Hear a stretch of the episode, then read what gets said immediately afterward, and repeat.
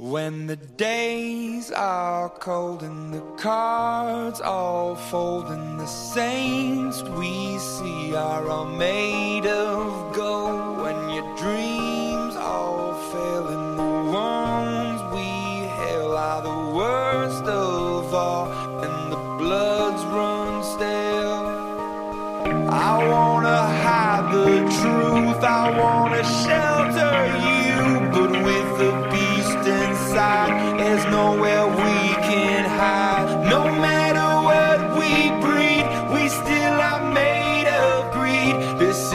kingdom come. This is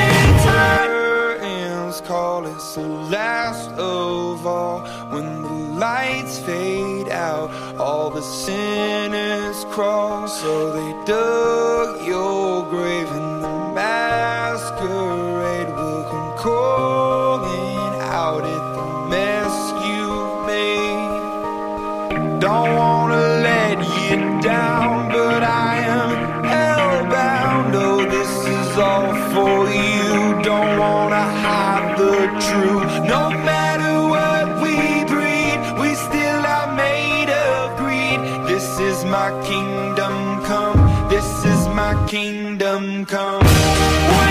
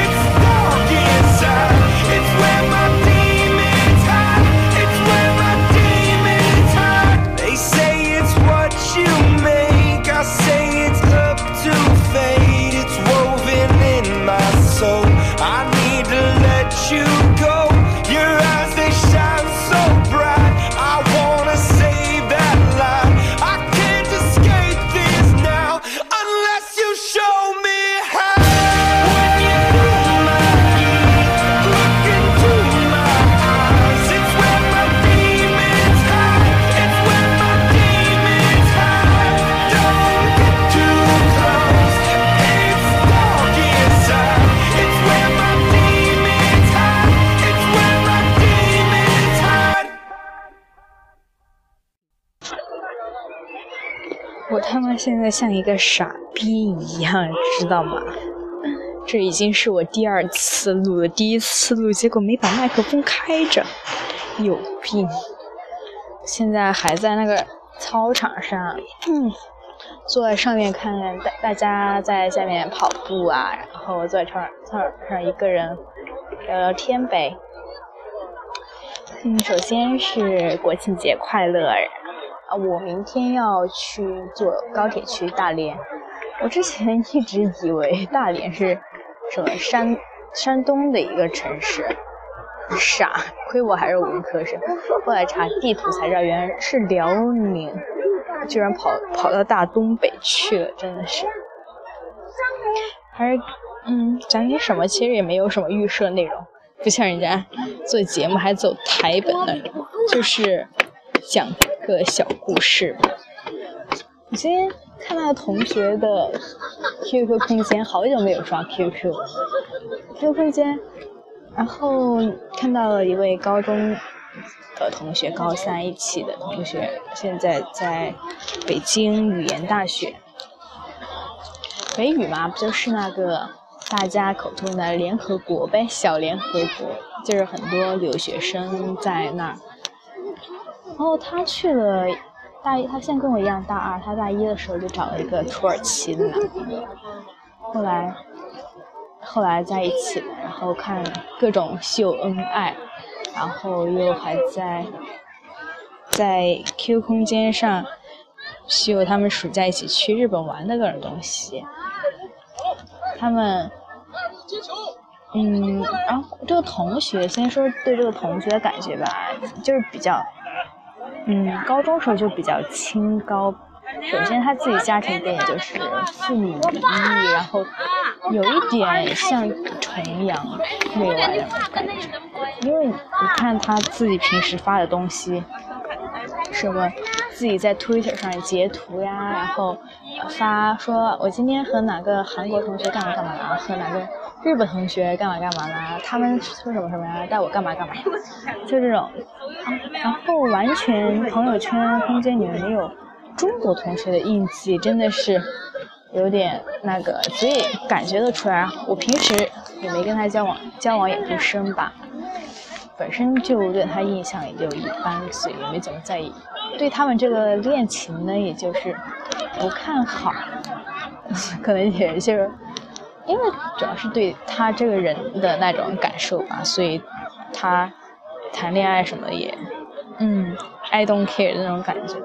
不过我今天看他空间，发现他到土耳其去了。我说，哇，不会是去见公公婆婆去吧？后来才知道，原来那个男生他只是一个交换生一年，现在就要大二、大三、大四肯定是要回国的。他现在在土耳其不能和我那个同学见面，同学他居然跑去了土耳其去找他。我的天呐，amazing！我自己都没跑到美国去。不过这种东西还是看个人吧。如果是我的话，呃，虽然说当然希望两个人在一起是很好，但是我觉得，如果我要去美国，肯定是要自己攒钱，有一定的，反正要攒到一定的数量，能够支付起自己去的机票、回来机票，还有住宿、玩的这些东。这一切费用我才会去。如果是花父母的钱去做这些事情的话，我并不是觉得特别值得。对于父母而言，我也觉得是不太公平的。除非你家真的是那种大土豪，有钱，反正金钱算点就是小 case 那种，那那就是别人的选择。其实这女生家庭条件也是算不上穷，也算肯定算不上土豪吧，就是中层。中产阶级的那种那种，而且反正和我在一个地方，肯定也不算特别有钱的那种。不过看爱到什么程度吧，我觉得还是挺可贵的。做这些事情为爱的人，不管是女生对男生还是男生对女生，都会让对方挺感动的。我觉得我和 J 呢，好像。没有他们那么轰轰烈烈，其实，所以因为他都二十八岁了，也没那种说年轻人在一起那种，我们也没老，主要是可能是比较理智和克制吧。虽然在微信上聊的有时候也 尺度也挺大的，反正差不多就这样吧。还有还有什么小故事呢？哦，对，我的寝室的同学，他们昨天晚上，其中一个还有约着其他的同学，晚上十二点出发，从学校出发，在中传从从中传出发，然后走，走到天安门广场，为了守六七点钟时候的升国旗，他们走了五个小时吧，五个多小时。然后反正回来的时候，而且在那熬夜守着国旗，一大堆人，人山人海。回来时候，反正听到七点多钟时候吧，听到门响进来了。后来问他感觉怎样，他说累死了，反正这种事情不会再有第二次了。我刚，反正我也从来没有这种打算，说，呃，一定要做某件事情，说在北京一定要看一次升国旗这种事情。我并不是太喜欢这种仪式性的东西。首先，首先你徒步走到天安门那边去，还要熬夜又不能睡，熬夜肯定伤身体不好，而且打乱你的睡眠生物钟之类的。走路的话累死了，走五个小时，然后在这么多人挤着，你也挤不到前面，再隔着老远看也升国旗，不能说。不爱国吧？肯定，我睡在床上，我睡在床上，我照样爱国呀。只是对这种千万人的那种仪式性的东西，我并不是特别感兴趣，并没有觉得说意义会特别怎样？我觉得每个人在以自己最舒适的状态就行，自己想干嘛干嘛，其实就是。嗯，这第二件事，然后第三件事是这几天我们学校有那种大创项目嘛，就是创新或者创业的。创新方面的话，主要是做调研；创业的话，也是自己尝试创业，但是可以申在学校里面申请到资助的资金。然后我就邀请了我一个那个男闺蜜，他是理工学部的，我是文科生。后来才知道说文科和理科的项目不能不能一起做，理理科生就做理科项目，文科生做文科的项目。他当时也是好心吧，邀请了。一个他们学部系里面的第一名和我们组个团队一起做这个事情。后来这个女生算是那种典型的学霸吧，但是又非常的利己主义的那种。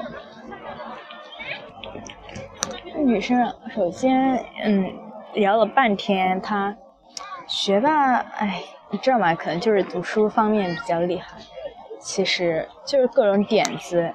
在就是一个头脑风暴的过程中，完全反正提不出任何有价值的那种东西。平时见闻也比较少吧，所以他们也不知道要提要提什么东西。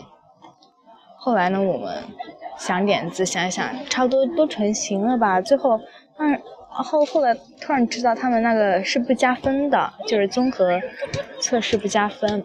等于是说对他们是没什么意义的这个项目，但是我就跟他们说，不管是学校加不加分这件事情，但是你是做过这这件事情的话，到时候你写写在简历上面都是有用的，对于自己来说也是一种经历吧，可以不一定一定要抱着自己要加分要有钱那种目的，反正那个女生最后做不了呗，就是和他聊天的时候。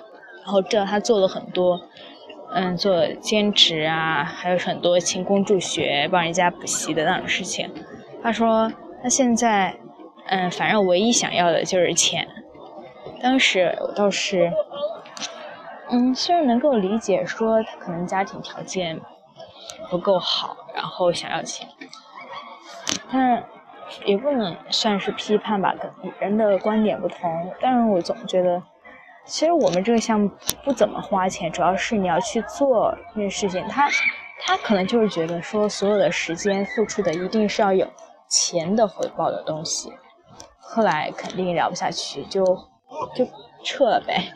这之我又自己重新想了一个点子，感觉那个点子还挺好的。然后就是在班群里面喊了一下，然后大家也挺感兴趣的，就跟我组了一个队。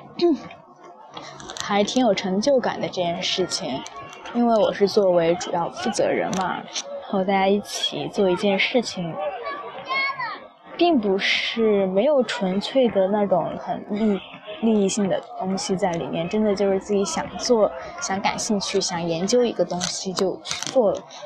我觉得在以后工作中，这种经历是会给你带来实践的那种经验和益处的，虽然说。可能工作以后真的会很少有真正去做自己感兴趣的那种项目的时候，但是至少这个东西在大学里面做是值得的，所以大学应该要抓住这种机会吧。你知道吗？我每次坐在操场上坐了半天之后，旁边就会有一个人黑影过来。我现在左边就有一个男人站在我旁边，隔着十米左右吧。是不是在做直播的感觉？不过他也没怎么动，就站在那，其实挺恐怖的。我一个人，你看，你想想，操场里面的座位这么多，这么而且是那种阶梯式的，我我随便坐在一个地方，他怎么就恰好坐在我这一排呢？真的是，哎，而且我找的这个地方还是挺空旷的一个地方，人少，人比较少的一个。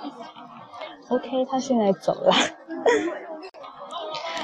嗯，不知道大家如果是再说说，就是由李宅发引发的一些思考吧，有没有这种事情是，你真的很特别爱一个自媒体人，这个时代应该人人都可以当自媒体人，比如说你申请一个公众号啊，然后你自做视频上传到微博上，你在 FM 上录节目吧，这些都可以称为自媒体人。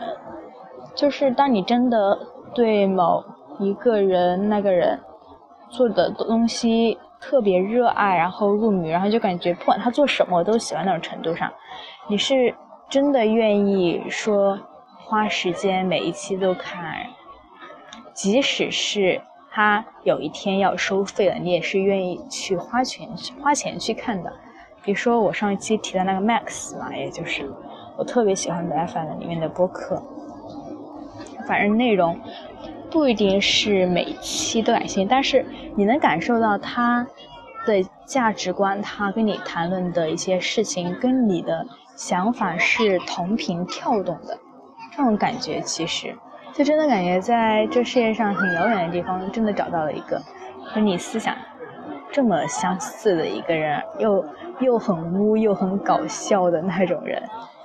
反正虽然我说话，我可能言语上没有这么污，但是其实如果特别说的话，真的特别污。我应该是我们寝室的污污王吧，污力滔滔。嗯。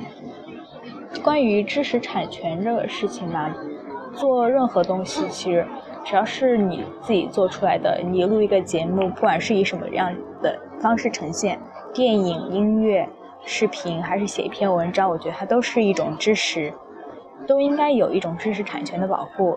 比如，如果说，算，嗯，我当然觉得微信公众号每一天推那些免费的文章。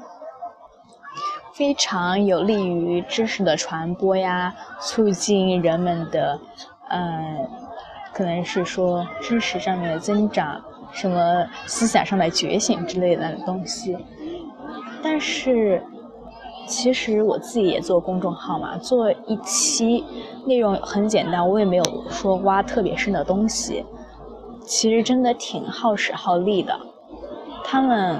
我也不知道他们怎样运营的，但是真的有那些，嗯，他们盈利的方式我也不知道怎样。但是对于我们这些订阅者而言，是真的都是免费的。他们获利的渠道可能是通过其他的方式吧，打广告啊之类的。但是如果有一天他们真的是说，你一定你要交多少钱来订阅这个公众号？然后每天接收到他推的信息，可能就是五条内容吧。但我是，我觉得我是真的是我如果特别喜欢公众号，我真的愿意去这样做的。还有看电影也是这样，你可以花钱去电影院看，但是你如果在电视、电脑上看的话，我也愿意花钱。虽然可能就是没有电影院那么贵嘛，毕竟观影感受不一样。但说不定我还是愿意去花钱。百度云，我自己其实就是一个百度云的那个忠实爱好者，自己平时收藏任何东西都感觉可以找到资源，然后收藏在上面。但是弊端就是知识产权的保护方面，它百度云是一个很好的分享平台，但是我觉得是否可以真的花那么一点点钱去？给制造那些内容的那些人，虽然说他们即使是说他们没有亏，已经通过其他渠道营业，但是你既然享受了他的这个知识资源，你就应该给予一点吧。大家感觉中国人就是特别习惯于享受那些免费的东西，就是美国的话，你看他订阅电视剧，订然后某个电视频道，他都是。要交钱的，在网上也没有说通过。如果有通过什么磁力链接下载种子那种方式下载东西的话，其实是会好像可以会被查到，然后是违法的。中国其实做的还，虽然中国现在真的是感觉互联网自媒体发展的一个特别好的是上升的，就像急速迸发出的那种活力啊，就是。像野草一样的那种，但是真的觉得他们是需要被保护的。那些很垃圾的内容，那些完全没有质量那些推送，大家肯定也看到过，我觉得就没有必要存在。其实通过嗯这种方式，我觉得可以促进、激发创作者，然后更好的创作更好的文章啊。那些很 low 的文章啊，那些没用的东西，完全就可以 pass 掉，完全就没有必要存在。其实，在任何领域，我觉得都是这样的。在这种条件下，大家都会真的有一颗积极向上的心吧。像之前，现在最近不是查的说，嗯，刷阅读量什么的，好多大号都被查出来，原来是阅读量是刷出来的。嗯，虽然这个好像跟我说的这个没什么关系。但是大家如果都本着一颗真的匠人精神，真正的把它做好，然后消费者愿意去支付这些钱，去为他的心血付出的话，我觉得是值得的。比如说，嗯，百度云以后如果要保存某一个资源，你可以在通过线上支付的方式保存一个资源，不一定要花特别多的钱。比如说，你保存一个电影资源，你花个三五块钱，这是可以的吧？其实那人家拍一个电影多辛苦啊！然后虽然说可能在院线是盈利的，但是他这个知识继续分享给更多的那些人的话，你不一你不需要支付院线的这么多的。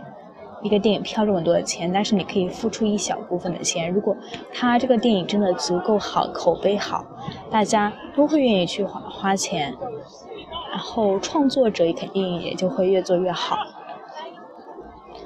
再说我的那个荔枝 FM 上面，我喜欢的 Book Max，就是他的声音也是我特别喜欢的那种，那种，嗯，就是。朴实中带着痞痞的感觉。如果有一天他突然立斋反而说订阅播客你要交钱，一年多少钱？我肯定是百分之百的愿意去花钱的。虽然我说这些他肯定都听不到，但是，嗯，真的就是这样的。好啦，今天差不多就讲这些东西，啰里吧嗦的，是不是有点？我也不知道大家是怎么找到我的，而且播放量。这么多订阅人数好像没完全达不到播放量的数量，大家如果喜欢的话就订阅一下吧，顺便喜欢的话也可以送我一点荔枝，其实嗯都可以点个赞也行。希望大家国庆快乐！我到时候去大连了之后，嗯大连之后分享给你你们我的旅途的感受吧。我从来不曾抗拒你的美丽，虽然你从来不曾对我着迷，我总是微笑的看着你，我的情意总是轻易就洋溢眼底。我曾经想过，在寂寞的夜里，你终于在意在我的房间里。你闭上眼睛，亲吻了我，不说一句，紧紧抱我在你的怀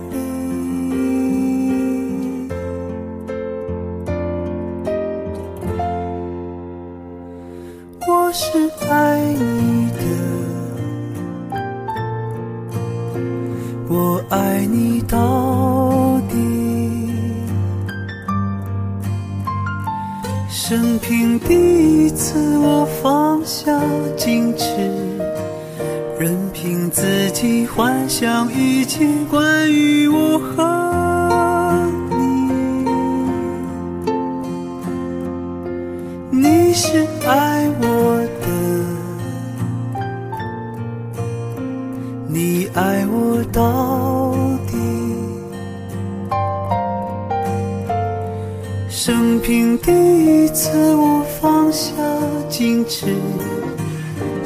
信自己真的可以深深去爱。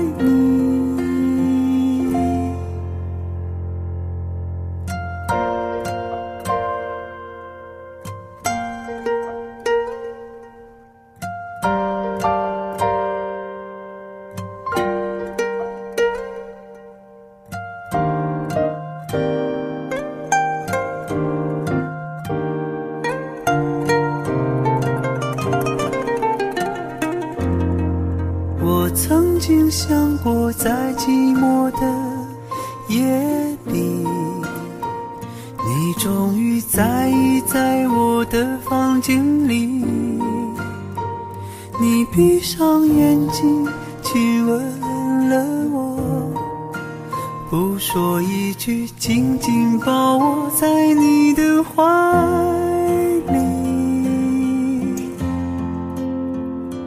我是爱你的，我爱你到底。生平第一次，自己幻想一切关于我和你。你是爱我的，你爱我到底。生平第一次，我放下矜持，相信自己真的可以深深去爱你，深深去爱。